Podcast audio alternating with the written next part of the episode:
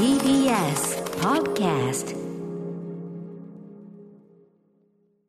時刻は6時30分になりました4月5日火曜日 TBS ラジオキーステーションにお送りしているアフターシックスジャンクションパーソナリティの私ライムスター歌丸ですそして火曜パートナーの宇垣美里です。ここからはカルチャー界の気になる人、物、動きを紹介するカルチャートーク。今夜のゲストは美術館ライターの浦島もよさんです。よろしくお願いします。はいいらっしゃいませ。お待ちしておりました。はい。はいはいということで浦島もよさん。ね、えーまあ、美術方面あとブログ方面このはい。2本柱でお世話になっておりますが、はい。はい。はい。はい。今日はまあ美術方面ということで、はい。改めて浦島さんの本職です。本職、えー、浦島さんのご紹介宇垣さんからお願いします。はい。浦島もよさんは国内外の様々な美術館やギャラリーを訪ね歩いているフリーライター。主な著書に企画展だけじゃもったいない日本の美術館巡り、東京の小さな美術館巡りなど、他にもウェブや雑誌、公演やカルチャーセンターでの美術講師美術講座講師など美術の楽しさを伝える活動を精力的に行っていらっしゃいます、はい、おすすめ美術展のね、ご紹介なんてで、えーお世話になりつつですね、えー前回ご出演は1月8日火曜日、2022年注目の芸能人ブログ、SNS。まあ、あの、芸能人のそういうブログ、SNS のパトロールでも知られる、はい。浦島さんということですすねよね。ちなみに、えっ、と、今日はまあね、美術話ですけども、はい。一応、あの最近の注目ブログ等はありますか？あ、たけし軍団が YouTube をチャンネルを開設したんで、それは。そうなんだたけし軍団、ゆ何をやってるんですか？いや、ごまだ見えてないです。ああ。注目だな、そ注れ目です。あの、でも、ラッシャー板前さんが、ああの、インスタで宣伝してたんで。ラッシャーさんはね、だって旅サラダのあのレポートついにねね、大きな節目ですからね。はいあの、この間 MX テレビでラッシャーさんのコメント出た時も、もう YouTube とかやってみようかな、みたいな。まさに有言実行なんですね、これねなるほど、なるほど。たけし軍団 TV ということで、まだちょっとそこまでは緊急。発表うん。専務と社長うん。ということで。そうですね。井出さんがね、熊本にお住まいだからね、はいはいはいいろいろうん大変なのかもしれ距離ない。感もねありつつっていう、浦島さんも注目。はい注目ですということです。はい、ということで、そんな浦島さん、今夜はどのようなお話をしてくださるんでしょうか？はい、えー、ファッション絡みのおすすめ美術展を紹介します。はい、よろしくお願いします。あー After Six Junction. 生放送でお送りしていますアフターシックスジャンクションこの時間はカルチャートーク。ゲストは美術館ライターの浦島もよさんです。よろしくお願いします。はい、よろしくお願いいたします。ということで、えーまあ、新年度も始まったこの時期なんですけど、美術館、箱物、ね、はい箱としての美術館、新しいトピックが結構あるそうですね。そうですね。今、リニュー、ニューオープンやリニューアルオープンが非常に熱いです。へー、あちこちで。そうですね。うんうんうんまず、えっ、と、まあ、去年から遡っちゃうと、今、去年の10月に、えーはい大原美術館って岡山にあるんですけれども、い大原美術館新小島館っていうのが、これ暫定会館なんですけれど、ん。今、えっ、と、古い、あの、元銀行の出張所をあ改装して、現代美術の作品を展示してます。へーうんうん。で、えっと、2月2日、あこれ超おすすめなんですけど、うん。えー大阪中之島美術館っていう、こう、40年間満を持して、えあの準備期間40年ってえすごい、ーななんで？い40やなんかいろいろあって。要するに収収集から始めたみたいなことなんですかね。そうなんですね。はい。へっていうのと、えー3月12日にが、えーベネッセアートサイト直島。みんなの大好きな直島で、えっとバレエギャラリーっていう安藤忠夫さんせ設計のあのギャラリーと、えー杉本博さんギャラリーのギャラリーが2つ同時オープンしました。へーすごい。えー、とこれがニューオープンですね、うんで、えーリニューアルオープンだと1月26日に、えー松岡美術館という、えー白金台にある、えー美術館のリニューアルオープンして、へえー3月19日この間ですね千億八個館東京という、えー六本木一丁目、はいうんうん。にあるー泉谷とか言って千億。そうなんですよ。はいははいいで、えっ、と、4月1日に、えー大阪で藤田美術館。これ昔からある、あの、蔵で有名な美術館だったんですけど、新しい建物ができてオープン。はい。で、えっ、と、4月2日に静岡県美術館。すごいなこの間ですね。うんここは、あの、ちょっとした改修なんですけれども、うんうんこんなに変わりましたよっていうんで、今なんか、あの、展示品をななんか,、うんかか飾らないで、あの中身だけ見せる展覧会をやってるへへあと秋には、えー、聖華堂文庫美術館っていう、こえー、と昔はあの二子玉川にあった美術館が、えー、と丸の内の方に移転オープンもう続々と。えなんかあの私が言ってたさっきの専用博古館とか、は結構都心ど真ん中っていうかあそうですね。松岡もそうだけど、うん。割と多いですね。多いですね、そう。うんあの本当駅から近いところにあるんでふふらっと行けるとうん。ころですね、しかしこのご時世、うん。ね、コロナ禍でいろいろ美術展覧会も大変だっていうのを超えてというべきか、それだって溜まってたのかあ一気にね。そうですね。一気にまあオリンピック終わってっていうのもあるかもしれないですね。そうかそうかそうか、ということでちょっとそういうのを回ってみるのも。え浦島さんもすでに何個か行かれたんですか？そうですね。大阪中之島美術館と、あと千億博古館はうんうん。来ましてね、あの大阪さっき言ったように40年あのそう苦節40年なんで、うんうんもうすでに新しい美術館なのに4 6000点もあのあるんですよ。あすごいーやっぱコレクション充実だったな。でそうですね。でなんかモディリアーニとかマグリットとかそういう西洋のものもあるし、あと大阪のあの具体美術協会っていうのが大阪ではい。かつてあったんですけど、うんうん。その作品とかめちゃめちゃあったりして、うんうん。とあのこの間その開館記念展っていうのに行ったんですけど、うんはいそれがいきなり400点ドバッと出してきて、うんうんうん。この今やってるメトロポリタン美術館が65点なんで、うん。そのもうそそれのボリュームの何倍みたいな6倍ぐらいあるっていう。へもうヘトヘトに最後の方「ありがとうございます」でもっていう泣きながら見るみたいな。へあとこれ建物建物かっこいい。黒いんですよ。うん、なんつうの？だからモノリス風っていうあかそうですね。もう黒い四角いのがドーンみたいな、へえかっけえちょっと大阪市北区なんですね。行ってみたい。な、あの梅田から頑張れば歩けるあ感じでーそうですよねこれもだからアクセスしやすいやつですよね。発行館の方どうした、はい、あのちなみにそう千億発行館の千億泉屋っていうのは、うん。えっ、とあれのあの住友の住友グループの、うん。えー江戸時代の屋号が泉屋なんですよ。はそれで千億ででここれ、えっと、泉ガーデンっていうのが六本木一丁目にあるんですけど、うんそこの敷地の中にあるんですけどその、は泉ガーデンっていうのはその泉屋から取ったもので、うんで昔の麻布のその住友さんのお屋敷の敷地を、にあるところで、うんうん。なんで住友コレクションあの、はい。昔からあるあの、うん。ところをあのたっぷり持ってるっていう美術館ででこのリニューアルで、えっとカフェなんかおしゃれなカフェができて、うんうんうんうん。おしゃれなあの ショップもできたのでみんなあのそこだけに行くのもいいかなと。あなるほどね、なんかちょっとこう本当になんていうの？都内をこういろいろショッピングしたりする流れでちょっと行ったりするのもありと六本木だしね。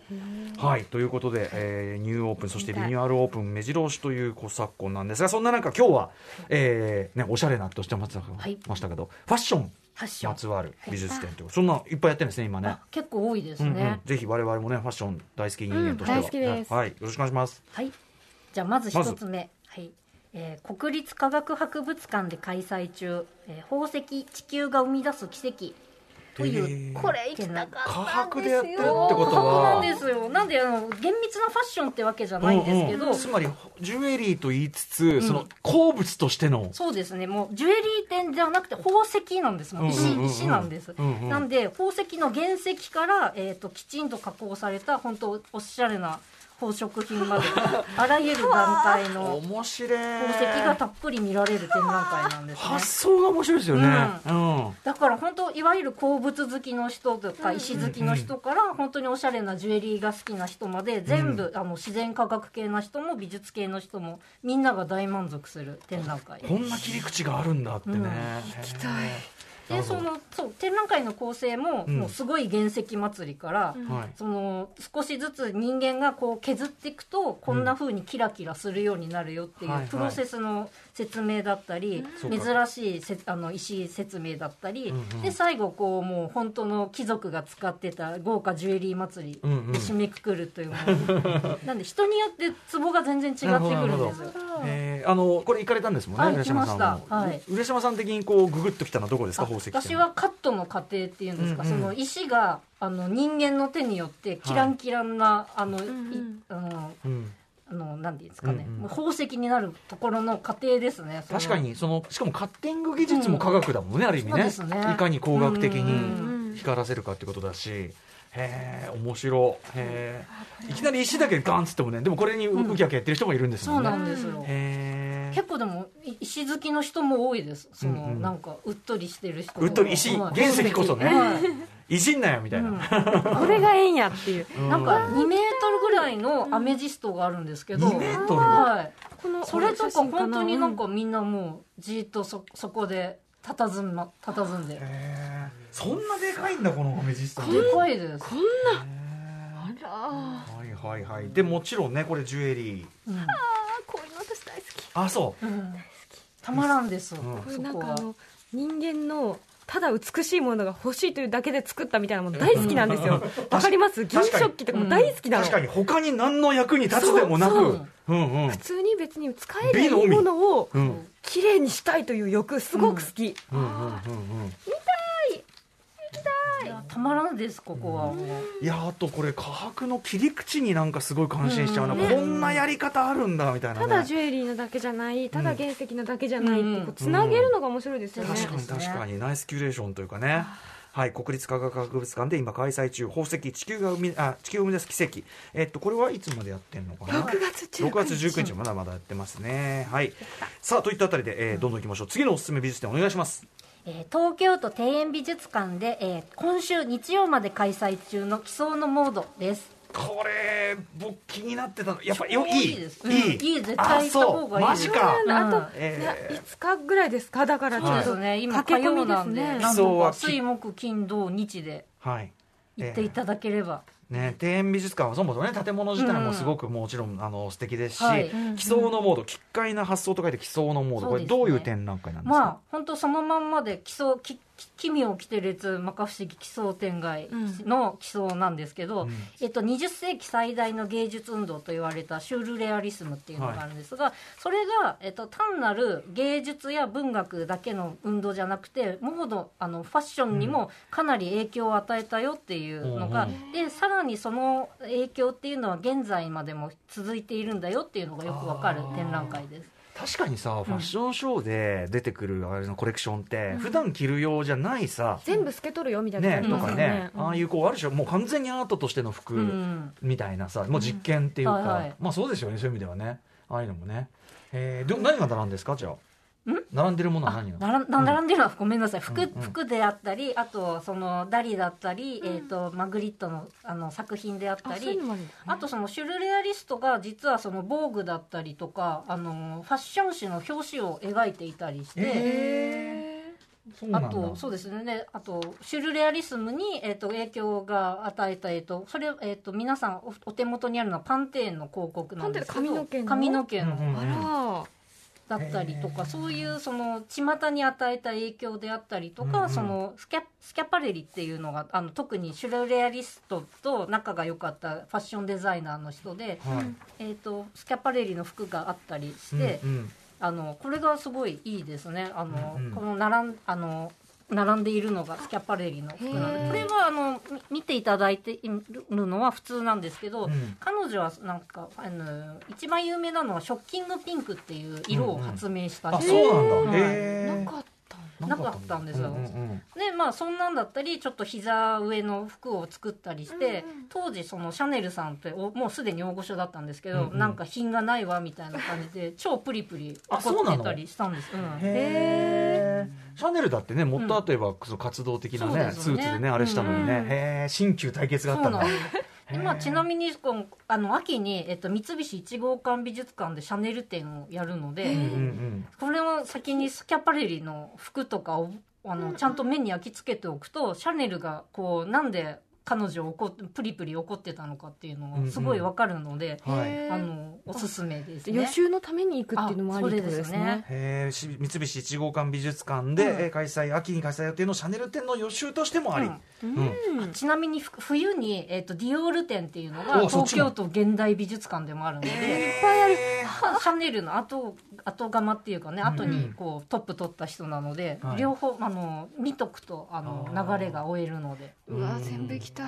最近ねあの新国立美術館のファッション展もあるけどなんかこういうなんかね、ファッション展示うん館うん。あ多いですね。結構ねうん、いいことです。楽しいです、ね、はいはい。ということであこれでも今週日曜までなんで4月10日日曜までなんで、うん。えー東京都庭園美術館で開催。くそいこれは予約ですか？あどうですかね？これねえっとどうだったっけ？な当日行った空いてりゃ入れるみたいなやつかうんなあそうなのか。なん確かかあと5日間だったらすごい予約混んでそうだなと思って。また季節がさあの当然庭園ですからあそこのあそこ散歩もいいから、今いいのよ。最高なのよ。この間そう桜がすごくてよかったですね。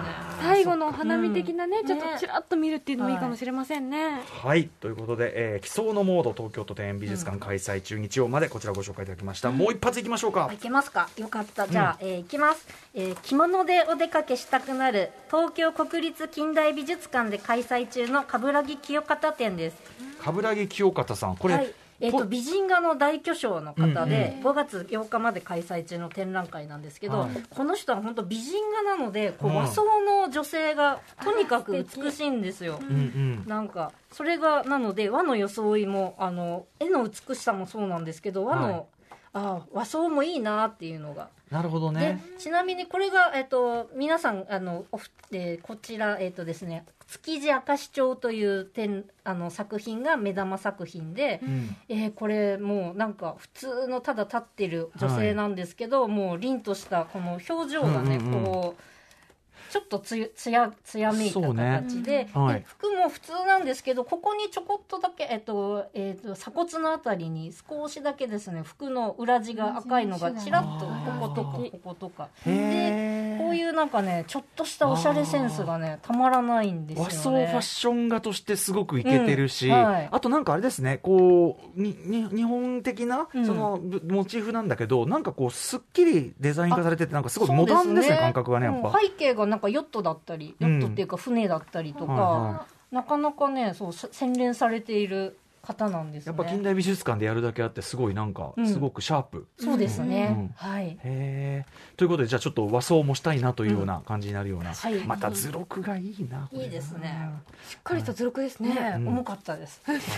えー、冠城清隆展これは東京国立近代美術館で開催、えー、と5月8日までやっているということです、だからこの季節本当にねその周り、うん。お出かけお堀の周りを散歩しながらとか、東京のね庭園美術館こうやって散歩しながらとかそういうのもいいから、いっぱいあったはい。めちゃくちゃワクワクしてきますね。うん。はい。といったあたりで今日はですね、えー、と3つファッションにまつわる、ね、あの美術展ご紹介いただきました、えー博物館も含めてですからね、理系の人も満足という感じです。確かに。はい。えーお時間来てしまいました。改めてじゃあおし、えっとおさらいしておきましょうか、はい。ね、国立科学博物館で6月19日日曜日まで開催しているのが宝石地球が生み出す奇跡。